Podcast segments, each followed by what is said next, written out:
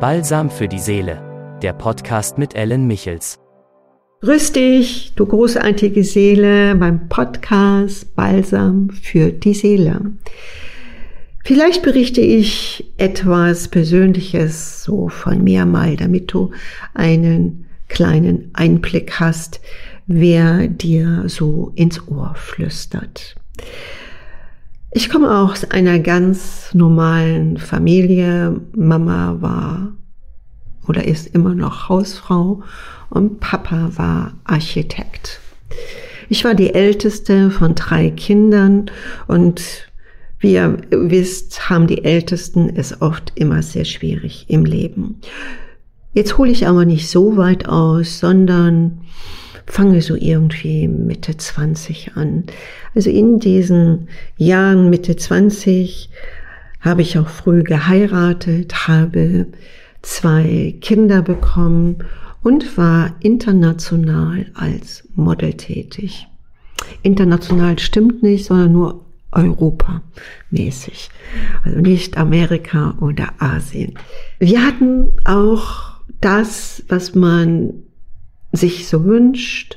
Ich hatte wirklich einen gut aussehenden Mann, groß, schwarzhaarig, hatte so einen italienischen Einschlag, zwei gesunde, hübsche Kinder, den Flachbungalow mitten vorm Waldgebiet in der Nähe von Graf Spee.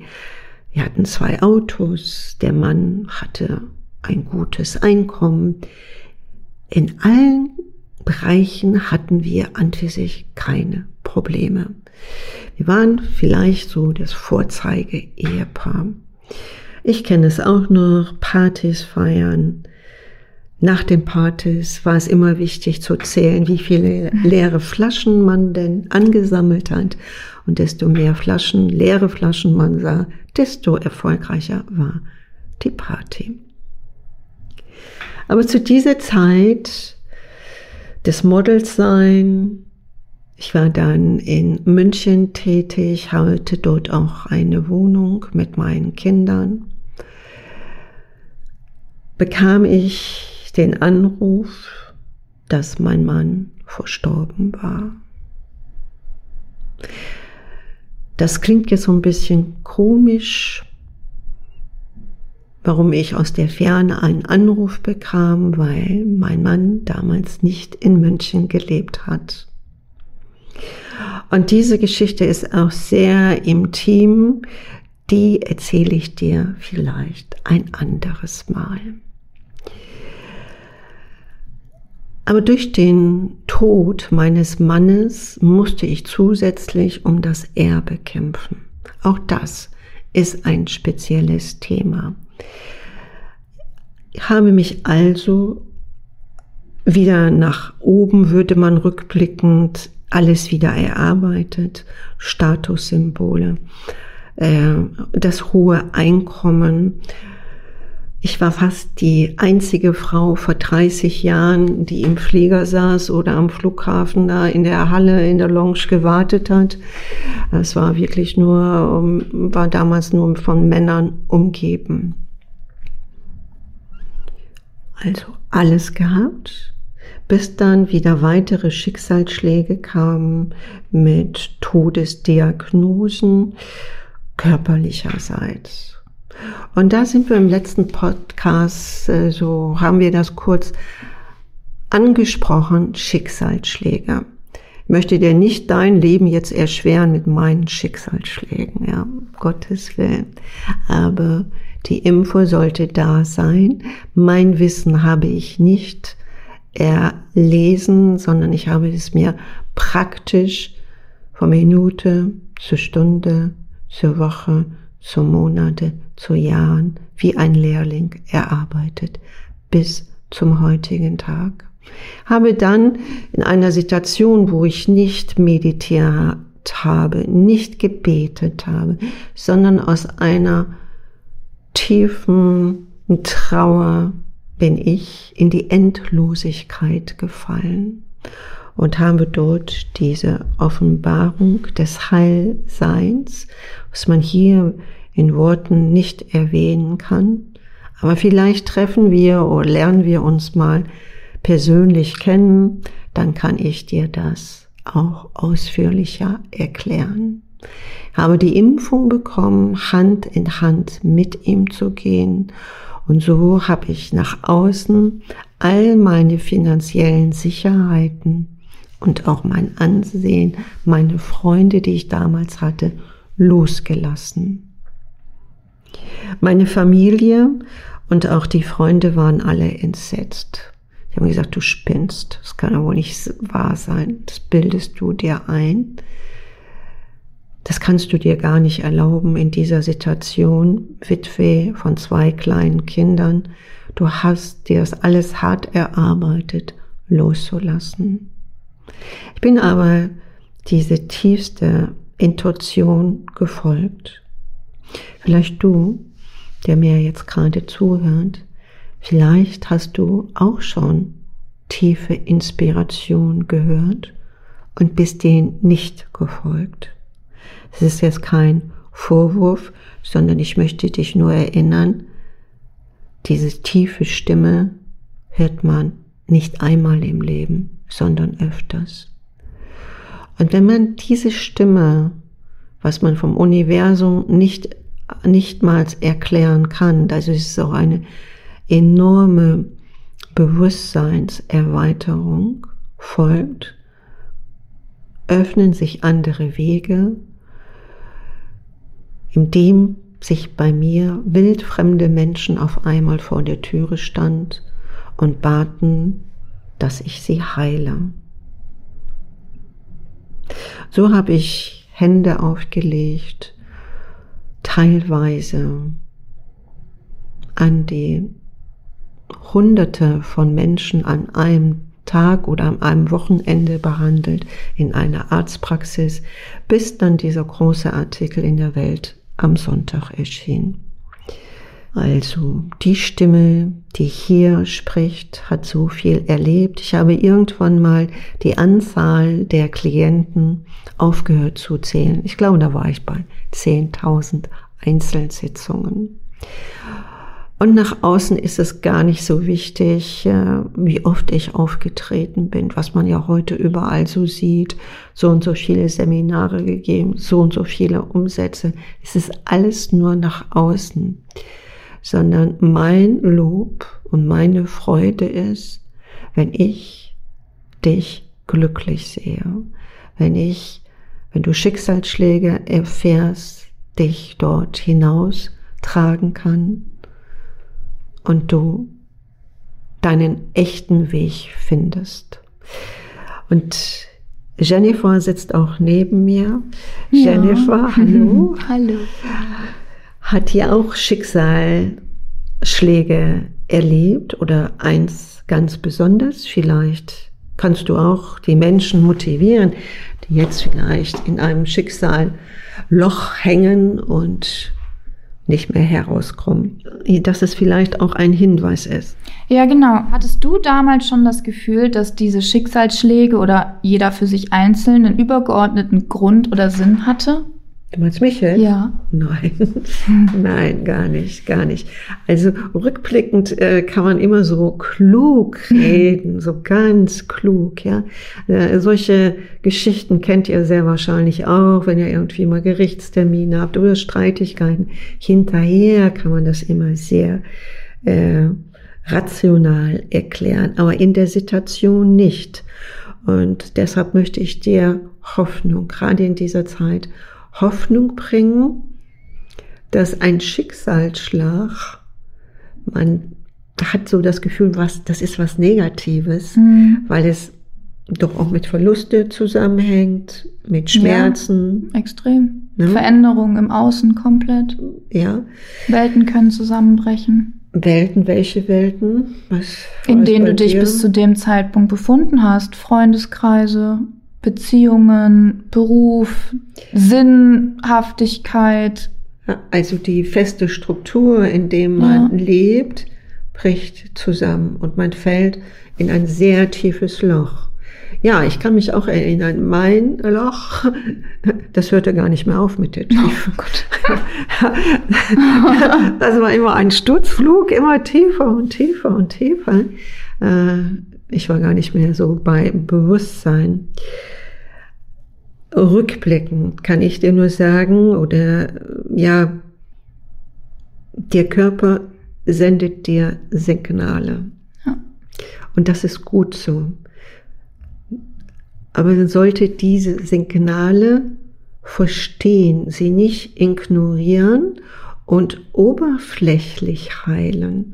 Also, dass du einfach, also nichts, also Medizin ist wichtig, Mhm. ja, dass da alles wiederhergestellt wird, Medikamente sind wichtig, aber du solltest dann nicht, auch, jetzt ist auch prägend diese Zeit, nicht zurück in dein altes System zurückzugehen. Du wirst funktionsfähig gemacht. Ja, genau. So war es, glaube ich, auch bei dir. Ja, genau. Und dann solltest du doch wieder, oder du hast auch funktioniert, Mhm. wieder in dein altes System hineinzugehen. Mhm. Kannst du jetzt mal sagen, wo du damals gearbeitet hast? Mhm. Also man versucht, also irgendwie ist man ja so ein bisschen drauf konditioniert, wenn irgendwas Schlimmes passiert, das schnellstmöglich wieder zu richten und einfach so weitermachen wie vorher, weil warum denn auch nicht so aufstehen und weitermachen, so nach dem Motto ungefähr. Ja, der Indianer kennt keinen Schmerz. Genau, nur die Harten kommen in den Garten. Ja.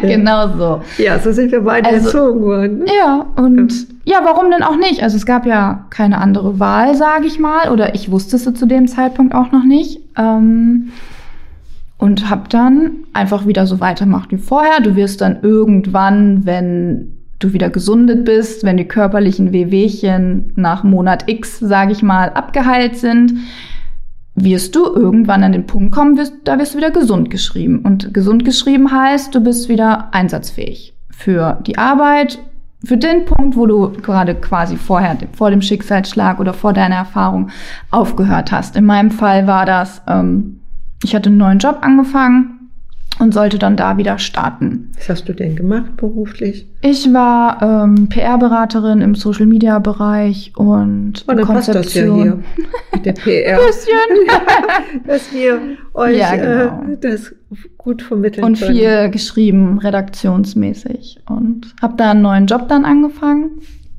Und dann geht das ja klassisch los mit einer Einarbeitung. Und irgendwann nach zwei, drei, vier Wochen, glaube ich, glaube noch drei oder vier Wochen, konntest du dann wieder 40 Stunden Vollzeit arbeiten. Ja, die innere Welt passte mit der äußeren Welt aber überhaupt nicht mehr zusammen. Also ich hatte schon am ersten Tag einen kompletten Widerstand gespürt, habe ihn aber nicht wahrgenommen und bin da nicht weiter reingegangen, weil ich in dem Moment ihn auch nicht zuordnen konnte. Also dieser Widerstand hätte von allen möglichen Seiten kommen können. Rückblickend weiß ich, was es war, aber zu dem Zeitpunkt noch nicht sicher. Mm, Also man sagt dann, jetzt reiß dich mal zusammen. Ja, ja, Da ist ja ein neuer Job. durch. Du musst dich jetzt ja auch anstrengen Hm. und Geh mal durch die Angst. geh durch den Schmerz. Geh durch den genau. Schmerz, ja. Das passt schon wieder. Das wird auch schon wieder aufhören.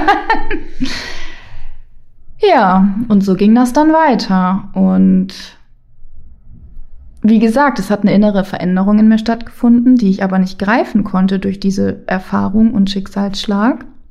Und habe einfach weitergemacht. Ah, da muss ich mal einhaken. Was war das denn für eine innere Veränderung? Wieso passte die, die mit der äußeren alten Welt nicht mehr zusammen? Das wäre jetzt, glaube ich mal, Ich habe den Sinn nicht mehr verstanden. Also für mich hat das keinen Sinn mehr gemacht. wie nicht mehr Sinn zu arbeiten? Doch. Nicht in, nicht in der Oberflächlichkeit. Ah, oberflächlich. Genau, von der Thematik her, von der Oberflächlichkeit, so einen Beitrag leisten. Und ich wusste, das ist, macht keinen Sinn hier. Also es ist nicht für mich mein Sinn. Also wirklich nur individuell für mich, generell schon. Aber für mich wusste ich, so soll jetzt mein Leben die nächsten 30 Jahre weitergehen.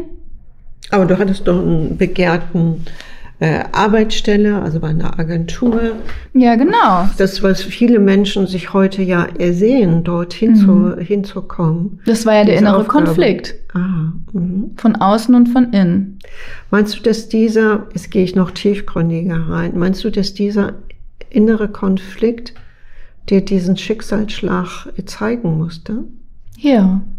Also das, ich kann jetzt sagen, dass das das größte Geschenk war. Und vielleicht ist das so ein kleiner Impuls für die Zuhörer.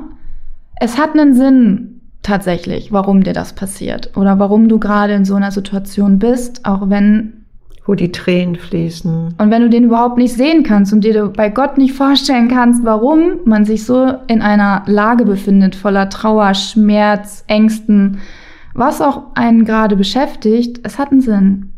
Und wenn man mutig ist und offen dafür ist, da hinzugucken, Wohin zu gucken? in die Hintergründe, vielleicht von der Opferrolle raus. Ah, Also nicht Wieso sagen, warum ich, sondern wofür. Vielleicht Oh. so ein bisschen eine Frage. habt ihr das Die Frage gehört? verändern. Wofür? Genau. Also Ni- nicht, warum ist mir das passiert? Bin ich zu schnell gefahren? Äh, Habe ich irgendwas übersehen? Also die ganz normalen äh, Vorwürfe, die Selbstkritik, die war gar nicht bei dir? Nee, tatsächlich nicht. Hm. Aber auch durch die Umstände begünstigt, weil ich war in dem Moment zu keinem Prozent schuld. Also ich hatte die Schuldfrage, Gott sei Dank nicht. Aber es gibt doch diese berühmte Frage, Warum was ich? will mir das Was Universum? will mir das Universum damit sagen? Ja. Bestimmt habe ich mir die gestellt. Ja? Ich habe mir die gestellt, warum musste mir das passieren? Weil ich den Tag so interessant fand. Warum die Umstände, wie es genau zu diesem Moment kam, wusste ich, das hat einen Grund. Und da ist eine Botschaft dahinter.